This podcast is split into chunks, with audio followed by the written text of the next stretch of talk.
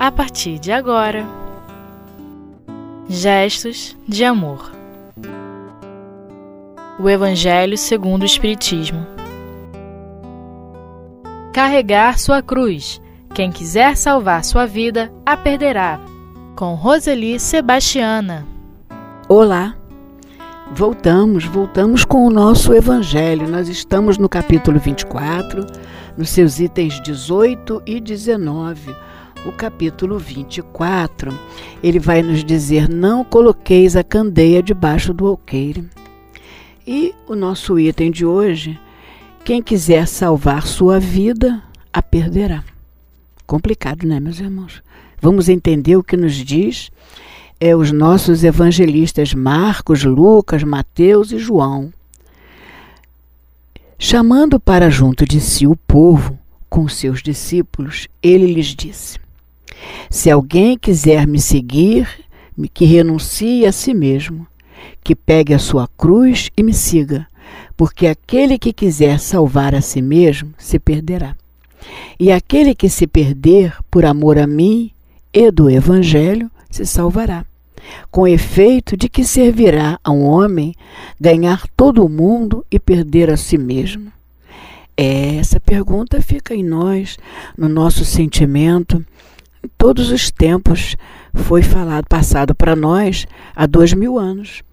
No entanto, nós ainda guardamos em nós como é isso. Quem quiser perder a si mesmo, quem quiser me abandonar, e a dificuldade, porque na verdade, que Jesus estava dizendo para nós. São palavras de Jesus, né, meus irmãos? Que os evangelistas registraram. Mas o que Jesus quis dizer para nós? A partir de agora, larguem sua família, larguem sua mãe, seu pai, larguem todos os seus trabalhos, seus compromissos e venham ficar comigo, porque senão você vai se perder. Temos que refletir. Jesus jamais ele nos diria isso, que nós deixássemos os nossos compromissos da vida material. Por que estamos na vida material? Porque temos ainda compromissos a cumprir. Não é por castigo. Não, vamos tirar isso das nossas ideias. Ah, eu estou aqui porque estou sendo castigado, porque eu tenho que fazer as coisas de acordo com a ordem de Deus. Sim, sim. Fazer as coisas a, de acordo com a lei. Não é bem a ordem de Deus, é a lei. É, no entanto, estamos aqui para novas conquistas. Assumimos compromissos e por isso nós temos que rever os nossos compromissos. Estamos sendo chamados para rever os compromissos.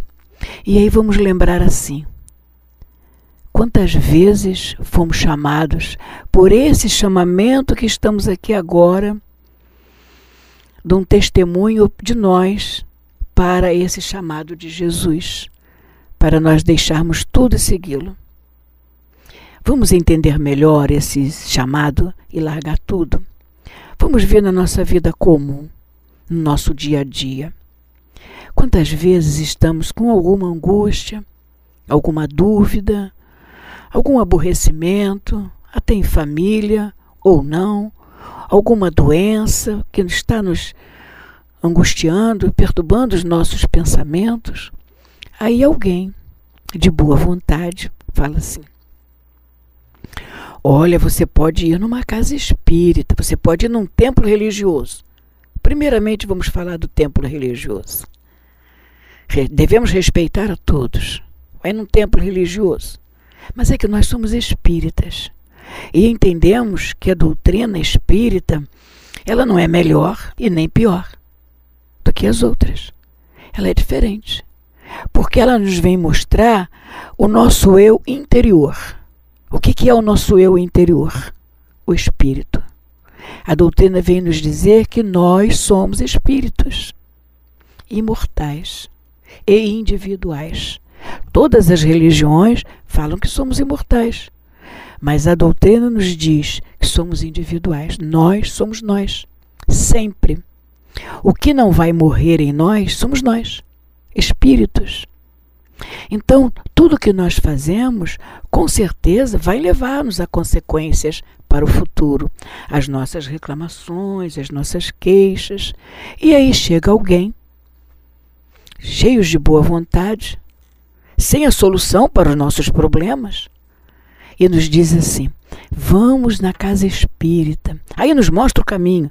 Tem uma casa ali, tem uma casa assim, é naquela rua tal.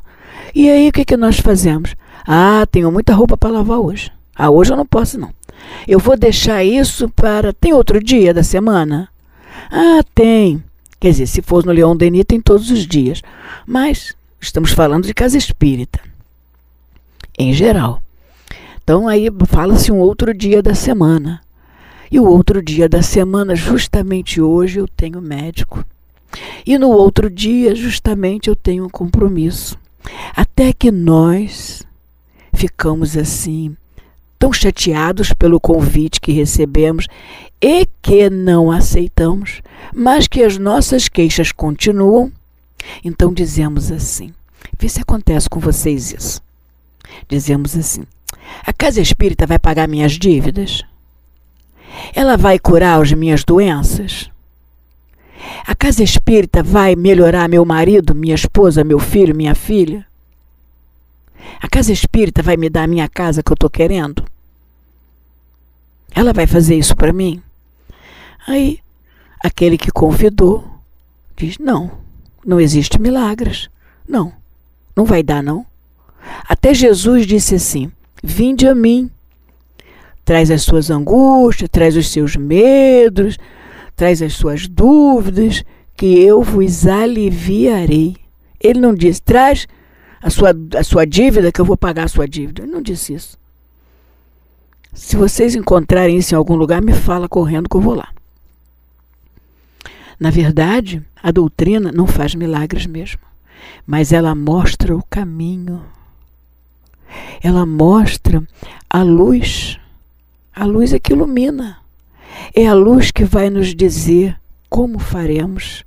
Porque quando estamos com dúvidas, quando estamos atormentados, cheios de dívidas, de doenças, de complicações familiares, não sabemos o que fazer.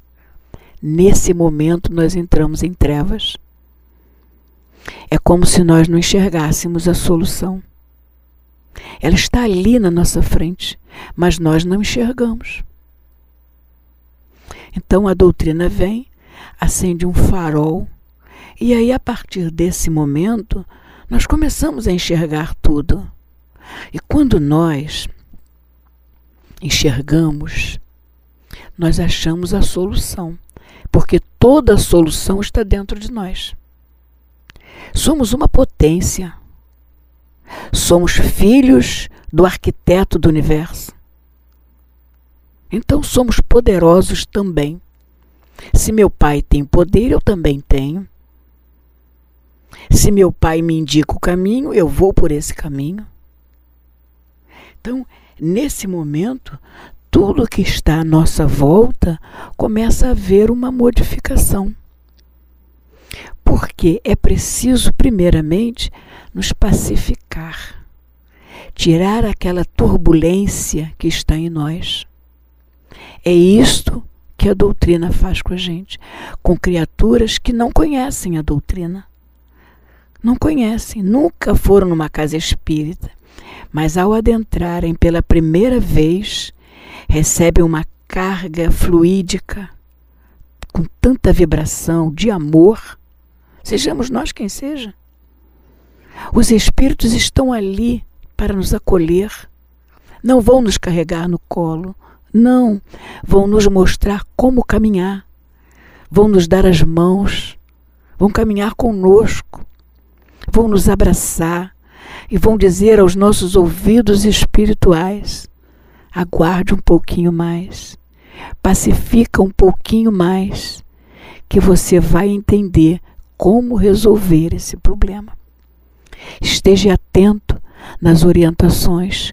Isso, meus irmãos, no primeiro dia que nós chegarmos a esse templo de amor e de bondade, que é a casa espírita, porque tem uma pleiade de espíritos nos esperando.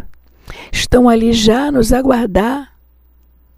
E quando nós entramos, eles dizem aos nossos ouvidos espirituais: Seja bem-vindo.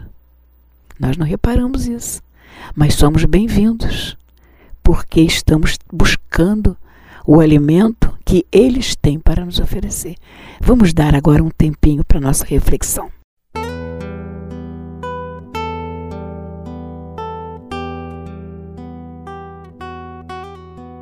Gestos de amor.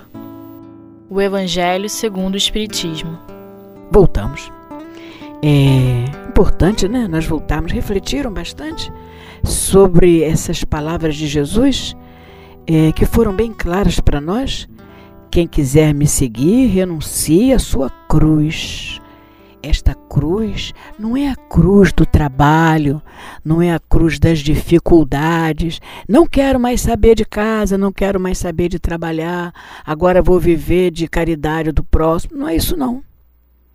É muito pelo contrário. É, Jesus diz: renuncie aos seus prazeres. Observa bem que em toda tarefa que nós recebemos, quando aqui chegamos, nós recebemos tarefas muito importantes.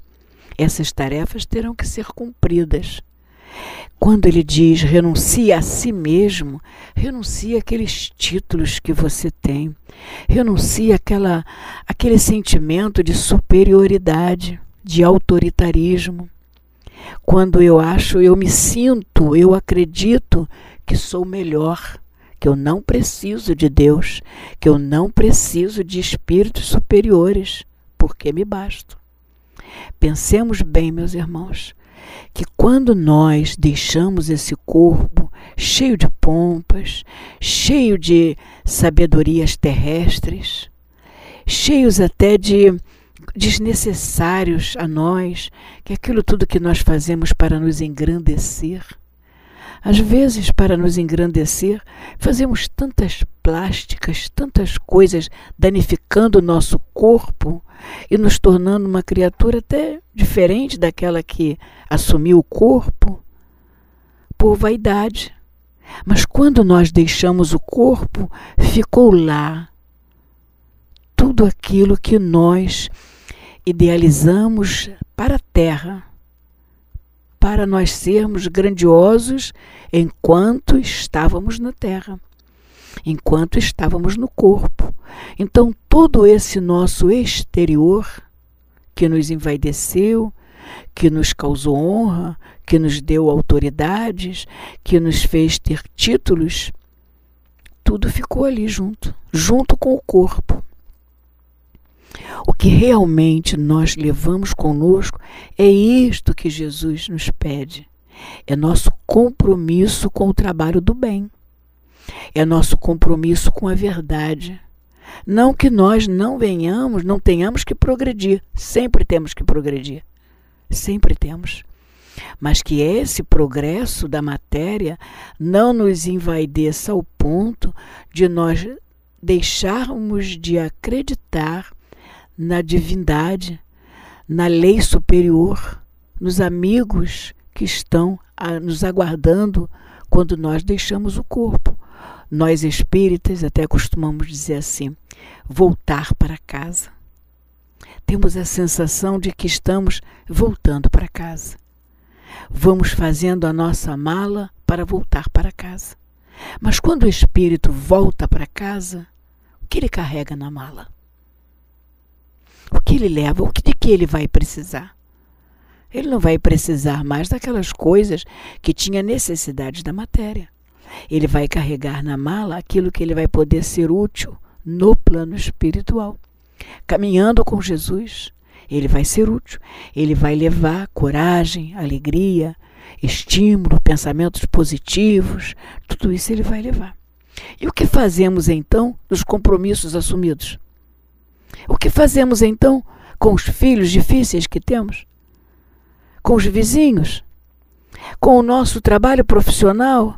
Não vamos mais nos profissionalizar? Não há mais necessidade? O que fazemos então? Vamos nos tornar mendigos? Vivendo de esmola do próximo? Acreditando que isso possa ser o melhor para o nosso espírito?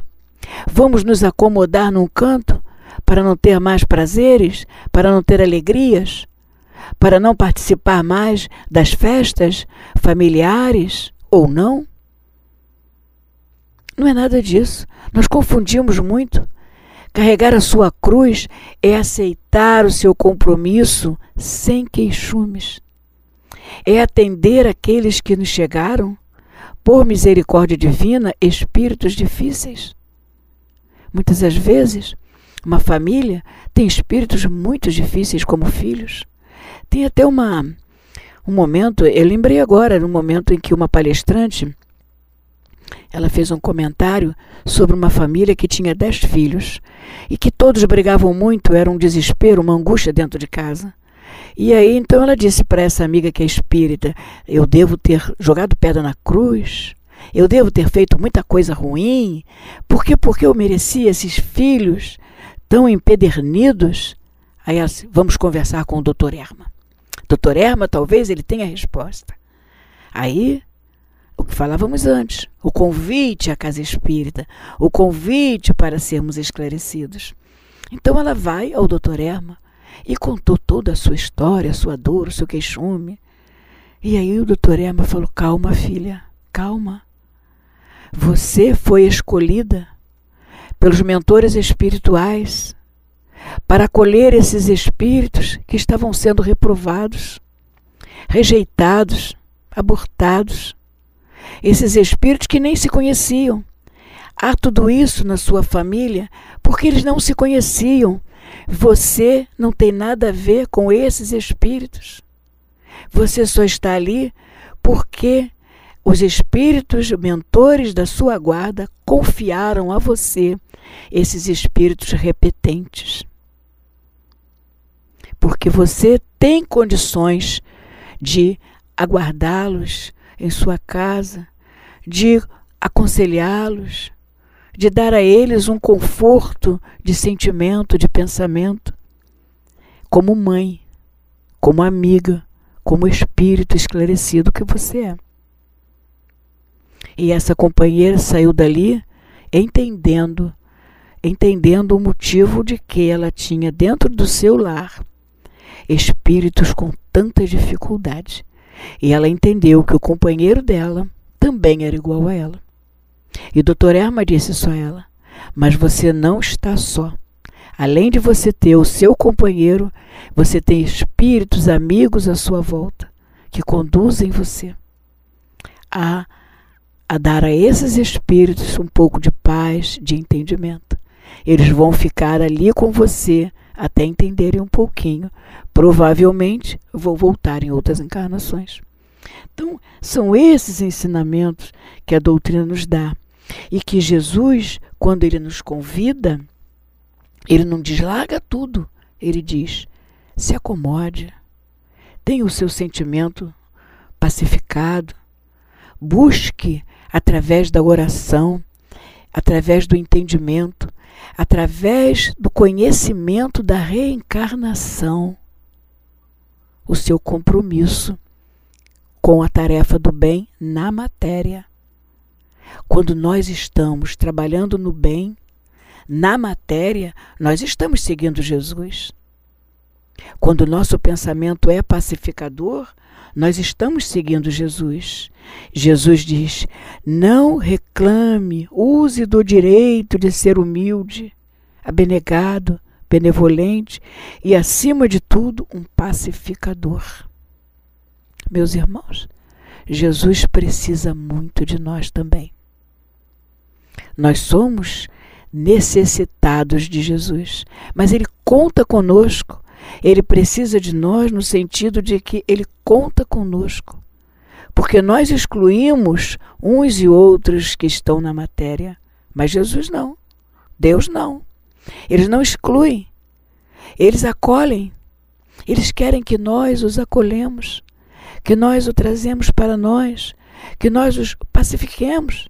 Mas para isso é preciso que eu seja pacificada. É preciso que eu entenda esse sentimento de Jesus. É preciso que eu entenda que quando ele diz: Venha a mim, deixe sua cruz, cruz do queixume, cruz do, cruz do aborrecimento, cruz da revolta, cruz da mágoa. Vem a mim. E deixar essa cruz é estar ao lado de Jesus, é sentir o benefício maior e lembrar que temos a todo instante não só amigos espirituais que nos estão orientando a todos os momentos, mas observem bem, nós temos amigos encarnados que nos levam até o templo religioso, que nos acolhem, que nos pacificam, que nos abraçam, que nos estimulam para o bem. Que Jesus nos abençoe, meus irmãos. Que possamos estar sempre com o pensamento voltado para esse Cristo de amor. Graças a Deus.